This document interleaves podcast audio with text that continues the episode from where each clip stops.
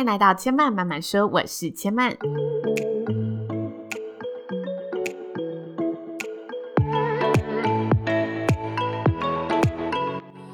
目前频道在 iTunes Store、Spotify、Google Podcast 都听得到。喜欢的朋友，欢迎帮千嫚订阅并留言评论，让更多人可以认识千曼慢慢说喽。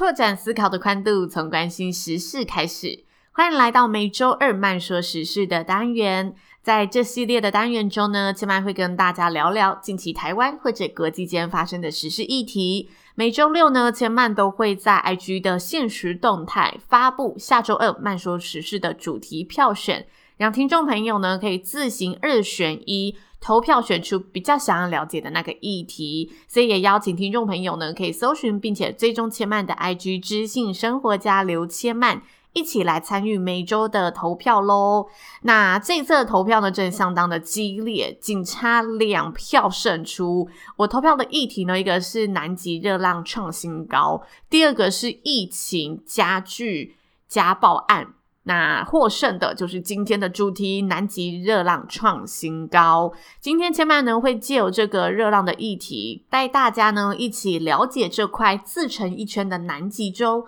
拥有怎么样的特质和神秘面纱喽。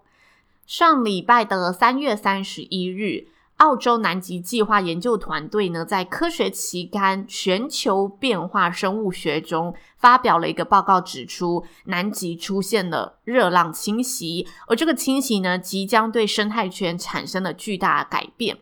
研究人员呢，在一月二十三号到二十六号的期间，位于南极的凯西研究站侦测出呢，该站有史以来的最高温度为九点二度 C。比这个研究站呢，平均的最高温度高出了六点九度，同时这三天的最低气温是二点五度，也高于该地平均的最低温度。这两个数据代表着什么意思呢？就代表着南极半岛的凯西站侦测到连续三天的最高及最低气温都维持着一个异常的高温状态。因为该地的气温不应该这么高，就连最低温度都不应该这么高，所以呢，连续期间内达到一个高温的状态，就达到了热浪侵袭的定义。热浪的意思就是指天气在某一段时间维持着、保持着异常的高温，而这个异常的高温呢，就是相对于该地区多年平均气温而言，比这个平均气温更高且维持一段时间，就是热浪的定义。那其实呢，南极的其他地方在今年二月也有创纪录的一个高温出现，像是在今年的二月六号，位于南极半岛北端的一个研究站，叫做埃斯佩兰萨科考站，它侦测到呢，当日的最高气温为十八点三度 C，这个温度创下了南极洲呢最高的纪录。但没有想到，三天后，南极的另外一个岛屿西摩岛，它在二月九号侦测出呢，这个高温达到了二十点七五度的记录，是整个南极洲有史以来气温第一次突破二十度的记录。因此，科学家纷纷提出警告：这样的气温高度呢，让人不可置信，因为它发生在南极这个极地的。地区也是一个异常的状况，所以全球气候的变迁已经对这些极地造成了一个严重的伤害。现在呢，千嫚可以邀请大家看看手机的温度显示，像是千嫚现在在台北市内，外面下着一点雨，现在是星期一的晚上，大概七点四十二分。那千嫚呢，室内的冷气温度显示是二十二度，很难想象。极地这个应该常年冰天雪地覆盖的地方，竟然出现了跟台北现在冬末初春差不多的一个气温，因为只差两度，其实没有差很多。我们冬天可能都比二十点七五度还要再冷一点点的，所以这个气温出现在南极真的是非常的不可思议。那讲到这里，大家一定有点纳闷，为什么同样是南极，凯西站的热浪九点二度就是有史以来的最高温，摩西岛的二十点七五度也是有史以来的最高温。这两个内容的基准到底是什么？为什么他们都可以是最高温呢？这里前面要跟大家稍微的解说一下，它就有点像台北平地跟台北阳明山的概念，嘉义平地跟嘉义阿里山的概念一样。南极洲它是由不同的岛屿，然后大陆去组成的，而各个科学家会在不同的地点去设立研究站，做一个常年的研究观察。因此，我们近期看到的这两则新闻提到的破高温，分别是二十点七五度跟九点二度，都是该地区该研究站有史以来的最高高温。就像阳明山的最高温度记录跟台北平地的最高温度记录不太一样嘛。阳明山的最高温度如果超过了台北平地的最高温度，那可见气候真的是非常异常。但这两个数据不约而同的都出现在二零二零年，而且是相继出现，所以科学家都认为这个数据对身处在地球的我们都是一个非常大的警讯。那南极洲呢，一直是一个非常神秘的大陆，因为它陆地和湖川长期都被冰霜覆盖。加上呢，那个地区的气候真的是极端的恶劣，所以非常不适合人类生存居住。那这块地球最南端的陆地，也因为它在冰山冰川下有一个大家未知的神秘世界，所以这个地区一直是各国科学家极力想要去挖掘、了解、探索、研究的一个领域。因此呢，在历史上，一九五九年有十二个国家在美国华盛顿签署了一个南极条约。条约的主要内容呢，是指南极洲仅用于和平目的，促进各国在南极洲地区进行科学考察的自由，同时促进科学考察中的国际合作。所有国家禁止在南极地区进行具有军事性质的活动及核爆炸的处理放射物。简单来说呢，这个条约让全球做了一个约定，就是在南极洲这块土地上呢，这个领域是不属于任何国家独有的财产。但是呢，这些签署的成员国可以在这块大陆上进行研究，因此普通人是没有办法进出的哦，是你要国家的研究员，你才可以进出这块陆地。那目前呢，共有五十个国家加入这个南极条约的签署。在冬季，平均会有一千多位的科学家、研究员在南极呢居住研究。那到了夏季呢，人数就会更多，会有大约四到五千的科学家到南极做研究。因此，岛上是没有任何当地的居民，但是因为长期呢有研究员驻点去做极端气候的研究、极端陆地的研究，所以现在呢南极洲已经有几个基地是拥有呢带小孩的家庭，那这些小孩呢就会在研究站内设立的学校里面上课，但这个数量是非常非常少的人数。那南极洲呢，被认为是地球上最寒冷的大洲，整个洲的面积呢，占地球陆地总面积的十分之一。那洲上呢，约百分之九十七 percent 的陆地都是被冰雪覆盖住的，而且这些冰雪是终年不化的冰雪。更重要的是呢，这些冰百分之七十都是由淡水组成。也就是说，全球百分之七十 percent 的水资源都是在南极，只是他们在南极呢，不是水的形式存在，而是以冰的形式存在。那南极的冰层为什么可以维持终年不化呢？为什么夏季它就不会融化，不像北极一样，夏季还是会变成河川，然后冬季会变成冰？这个原因呢，就是大自然的奥妙啦。因为南极洲本身它是被大海所包围的一个洲际，那在这个海上呢，周围有一个自成一圈的南极环流。这个环流它会绕着南极洲去做流动，同时因为呢，环流中的种种特质能够隔绝、杜绝所有海洋中的暖流，也就是呢，当海洋中有暖流要渡过这个南极环流的时候。这个环流就会阻挡它，然后暖流就会转向跑去其他地方，所以任何带有热量的暖流都无法穿越这个南极环流，也因此南极洲在南极环流的保护下呢，成为一个常年的寒冷极地。那为什么南极洲有南极环流的包围，仍会出现冰山融化的现象，而且频频创下最高温度呢？因为如果这个环流存在的话，就代表它会杜绝任何热的东西嘛。所以这些冰在这么寒冷的一个纬度，自然而然又可以不被这个热的海水碰到，它应该就可以维持得很好啊。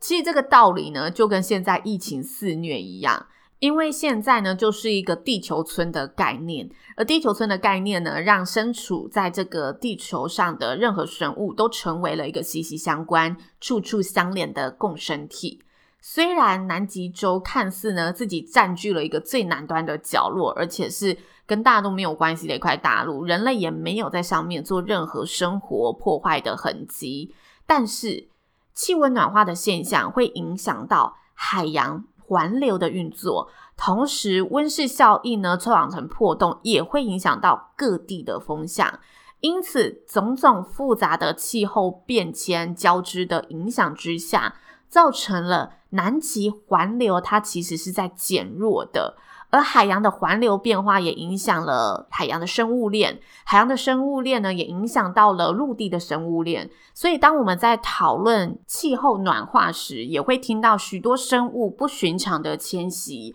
其实，这些都是一连串的一个灾难现象。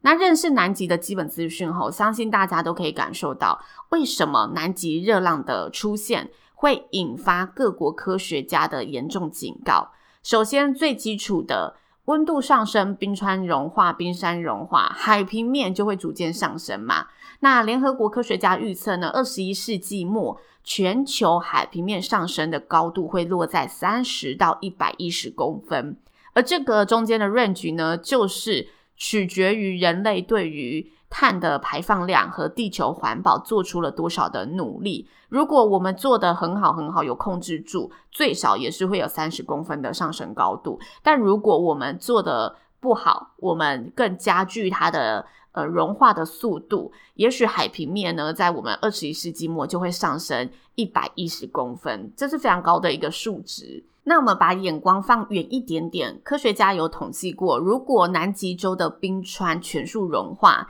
也就是地球表层这百分之七十的冰雪。全部融化成水，全球的海平面将上升五十至六十公尺。其实每次用公分和公尺啊，或者米啊等等那种呃单位数来做衡量，大家的感觉可能没有那么直接。所以跟大家打个比方。一般住家，我们住在家里面，抬头看天花板，这个高度差不多会落在三到四尺。现在的房屋差不多落在这个高度，所以六十公尺相当于十五至二十楼层的高度哦。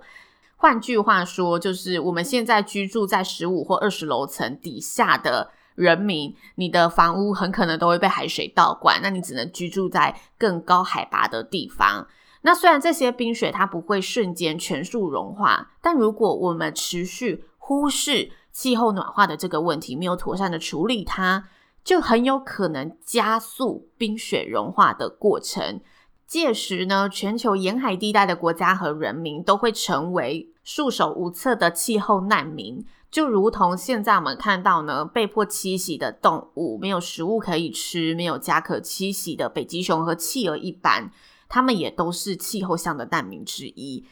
而人类呢，就是造成这一个灾难的元凶之一。因此，南极洲的冰层消融是非常值得我们关注而且去重视的议题。它需要全球全人类携手面对，然后去处理的一个问题。那最后呢，想跟收听到现在的朋友分享两个，前面在准备这集节目时的搜集到，觉得两个非常值得跟大家聊聊的资讯。第一个呢，是永久冻土层的解封。什么是永久冻土层呢？这是一个极寒冷地区呢常出现的一个自然现象，就是冰雪上呢，它会有最上层的，我们称之为活跃层。活跃层呢，它会受到冷暖空气的影响嘛，所以，嗯、岩石和土壤中的水会在冬季的时候解冻，然后夏天的时候溶解，所以上面的雪还是看得到。它溶解之后，我们还是看得到陆地的。但是呢，在活跃层底下有一层叫做永久冻土层，这一层的岩石跟土壤中的水呢，则是终年维持冰冻的。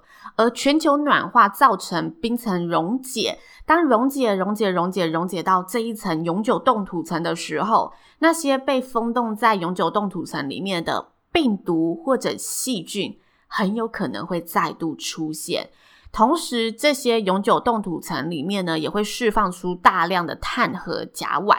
甲烷产生的热效应是二氧化碳的三十倍，因此极地的冰层融化，除了直接性的冲击海平面的上升之外，被冰冻的古老病毒释放出来的大量的温室气体，也是科学家们觉得非常担忧的一环。尤其是在南北极这两个极端地带，因为它是很少人去上面做开发行为的，所以大家不知道那块土地上在过往拥有些什么，有没有爆发过什么样的病毒，有没有呃什么样的生物，大型生物曾经在这一边生存过。所以当我们呃没有探究到这一些，然后冰冻层又融化之后，接下来我们要面对的问题，可能有很多是我们未知的问题在等着我们。那第二则资讯呢，比较轻松有趣一点点，就是大家可以在网络上呢搜寻南极人脸的关键字。Google 地图中呢，南极某地的一个卫星图有张冰川自然形成的人脸图。